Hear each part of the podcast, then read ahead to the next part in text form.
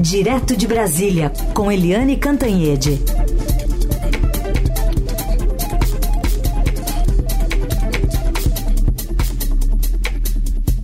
Oi, Eliane, bom dia.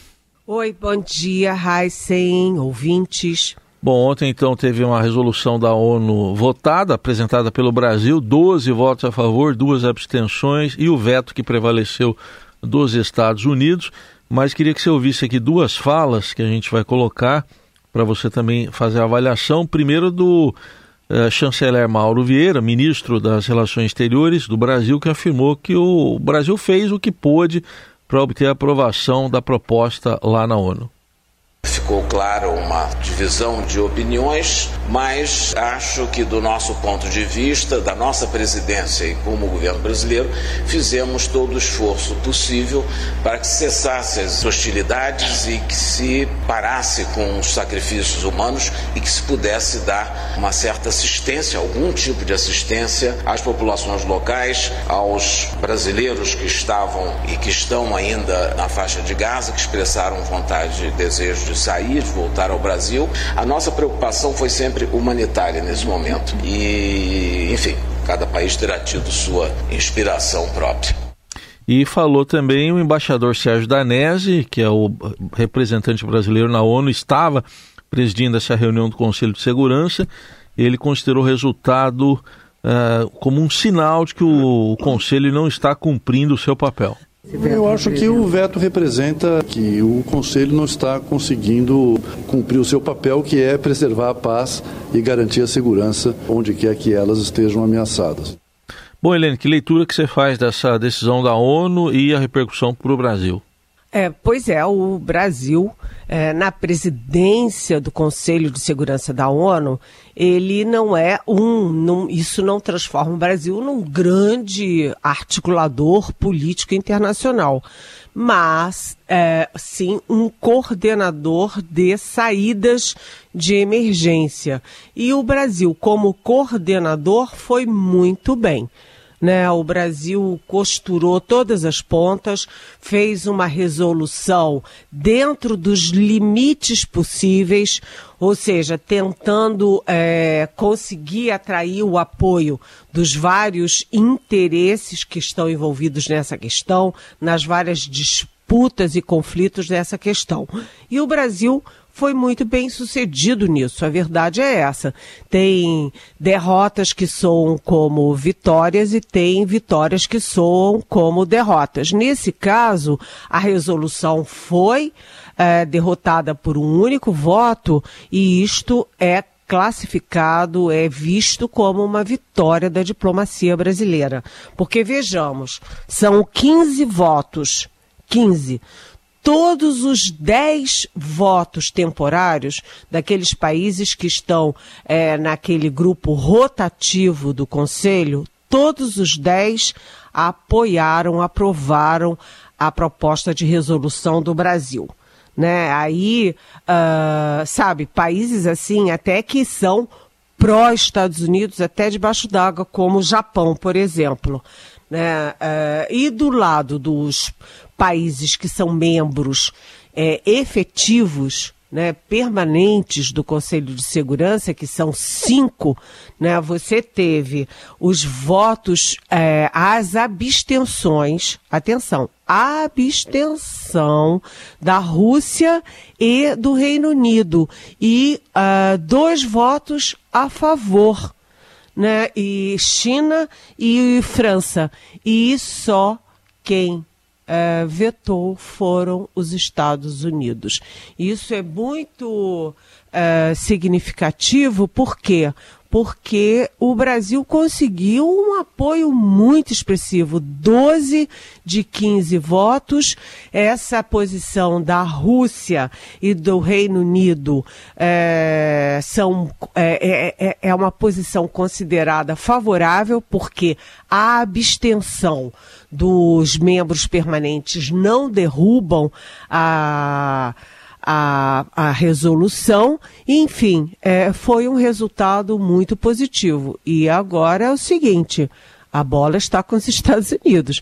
É, só uma questão: o Brasil não desistiu ainda, porque o Mauro Vieira ontem já embarcou de volta para Nova York para assumir né, a presidência do Conselho e é possível que o Brasil continue insistindo numa resolução para a questão humanitária. E o Brasil foi tão hábil, né? É, cedeu em pontos daqui, cedeu em pontos dali, é, que o Brasil, inclusive, é, conseguiu o seguinte: em vez de falar em cessar fogo, que os Estados Unidos e Israel não aceitam, o Brasil falou em pausa humanitária.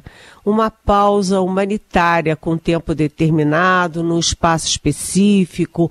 Ou seja, é, o Brasil fez tudo para aprovar essa resolução, conversou com todo mundo. O presidente Lula, mesmo estando é, dentro do Palácio da Alvorada, se recuperando das duas cirurgias, ele ligou para personagens e agentes importantes da crise, né? O Mauro Vieira, uh, o tempo inteiro em ação e uh, o o Celso Amorim também para lá e para cá, ou seja, foi uma grande mobilização e um, um grande sucesso, uh, um grande sucesso não, mas um sucesso, mostrou que a, a diplomacia brasileira voltou a funcionar, que o Itamaraty voltou a funcionar depois de quatro anos batendo cabeça e tornando o Brasil um párea internacional.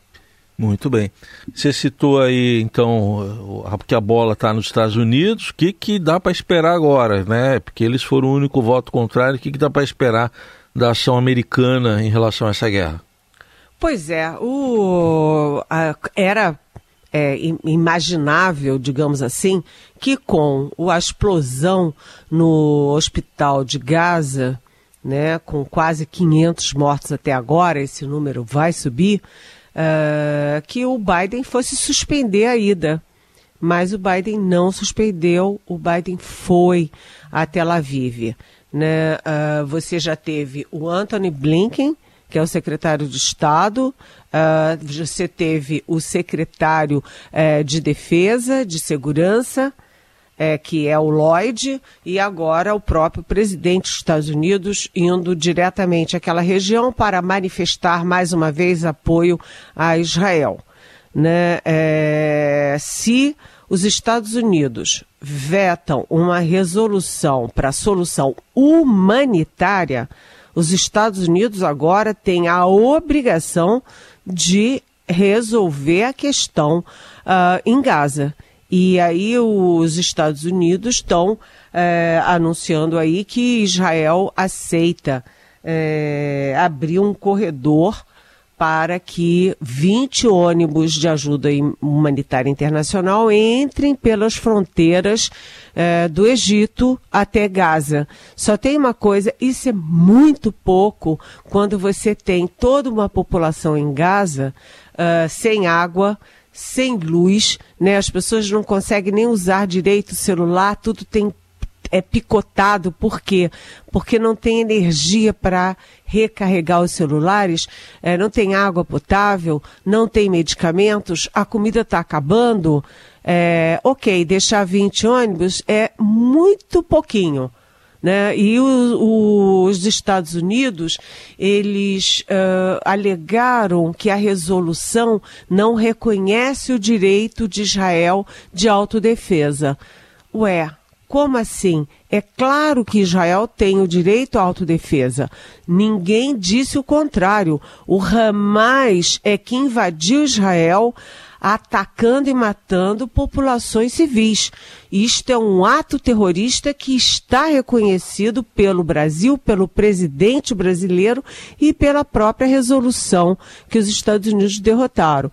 Uh, sim, autodefesa, mas autodefesa não inclui deixar uma população civil, crianças, doentes, velhos, sem comida, sem remédio, sem água e sem luz. Isso não é autodefesa.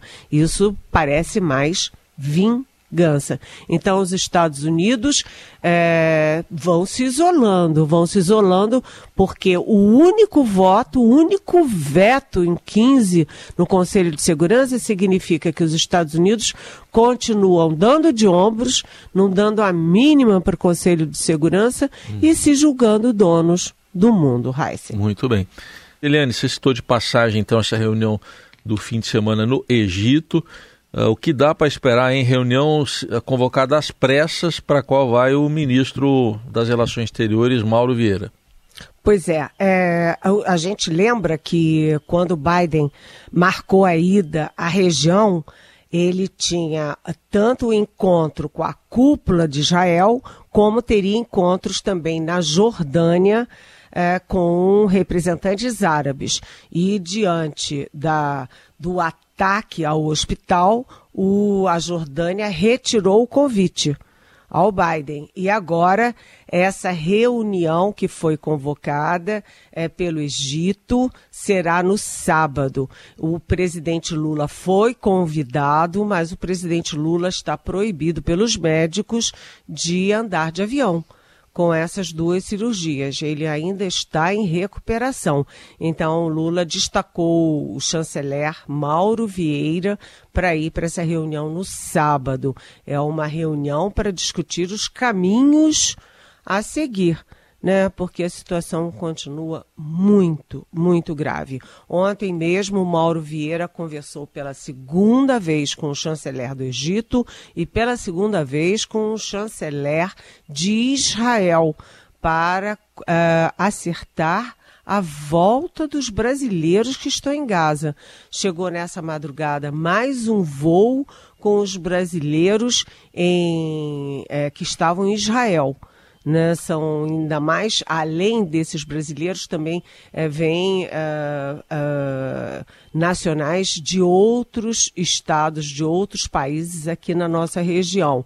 Mas o fato é o seguinte: já tem dois mil, quase 2.200 brasileiros retornados de Israel, mas aqueles em torno de 30 brasileiros que estão em Gaza nessa situação quase de prisão a céu aberto ainda não tem solução. É. Então, Mauro Vieira, já que a solução via ONU não deu certo, Mauro Vieira agora está cuidando é, diretamente desses 30 Uh, eh, desses 30 brasileiros. E essa reunião, então, no sábado, vai, de certa forma, se contrapor à, àquela posição dos Estados Unidos negociando uhum. como se fosse dono do mundo uh, com Israel.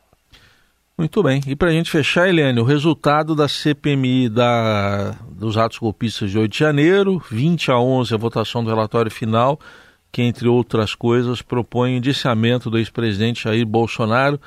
Enfim, o governo ganhou, mas é, a oposição também se fez presente nos votos, né? Sim, foi 20 a 11, o que mostra o seguinte, a oposição errou, foi uma estratégia errada exigir uma CPMI para mostrar uma inverdade, uma fake news, de que o governo Lula é que tinha criado um ataque para o próprio governo Lula. Né? Era isso que a CPMI queria mostrar. E a, a oposição queria mostrar na CPMI. E acabou dando tudo errado, óbvio, porque a realidade se sobrepôs, né? Ficou óbvio que foram os bolsonaristas que atacaram. Se houve uma falha é, de defesa uh, do governo Lula, sim, houve, mas isso não elimina que Uh, o governo Lula foi a vítima e que os bolsonaristas que estavam acampados ali em torno do quartel-general do Exército é que foram os responsáveis, os culpados uh, pela invasão do Supremo, uh, do, do Congresso e do Palácio do Planalto. E agora essa, esse resultado, né, mais de mil páginas é, do relatório final da relatora Elisiane Gama, senadora pelo Maranhão, é, esse relatório final vai ser enviado a oito órgãos né, de investigação, inclusive ao Tribunal de Contas da União. É, ontem também, Heisen, o Jair Bolsonaro, que é um dos 61 indiciados, né? O Jair Bolsonaro, vários generais, aqueles generais do Palácio do Planalto, Luiz Eduardo Ramos, Augusto Heleno, Walter Braga Neto, dois ex-comandantes eh, de forças militares, o ex-comandante da Marinha, o almirante Garnier, e o ex-comandante do Exército, general Paulo Sérgio. Hum. Eh, enfim, tem ali, tem o Mauro Cid, que é tenente-coronel da Ativa, o Anderson Torres, ex-ministro da Justiça, Carla Zambelli, etc., mas o Bolsonaro ontem, depois na Polícia Federal, e a saída ele diz o seguinte: só respondo pelo que eu assinei. Então, é, isso é uma frase de quem está acuado, uhum. porque, evidentemente, presidentes não respondem apenas pelo que assinaram, né? Mas é. pelo que dizem, pelo que fazem e pelas consequências que causam. Muito bem. E assim a gente encerra a participação de hoje, mas amanhã a Helene Cantanha de volta aqui ao Jornal Eldorado para fechar a semana. Obrigado, até amanhã. Até amanhã. Beijão.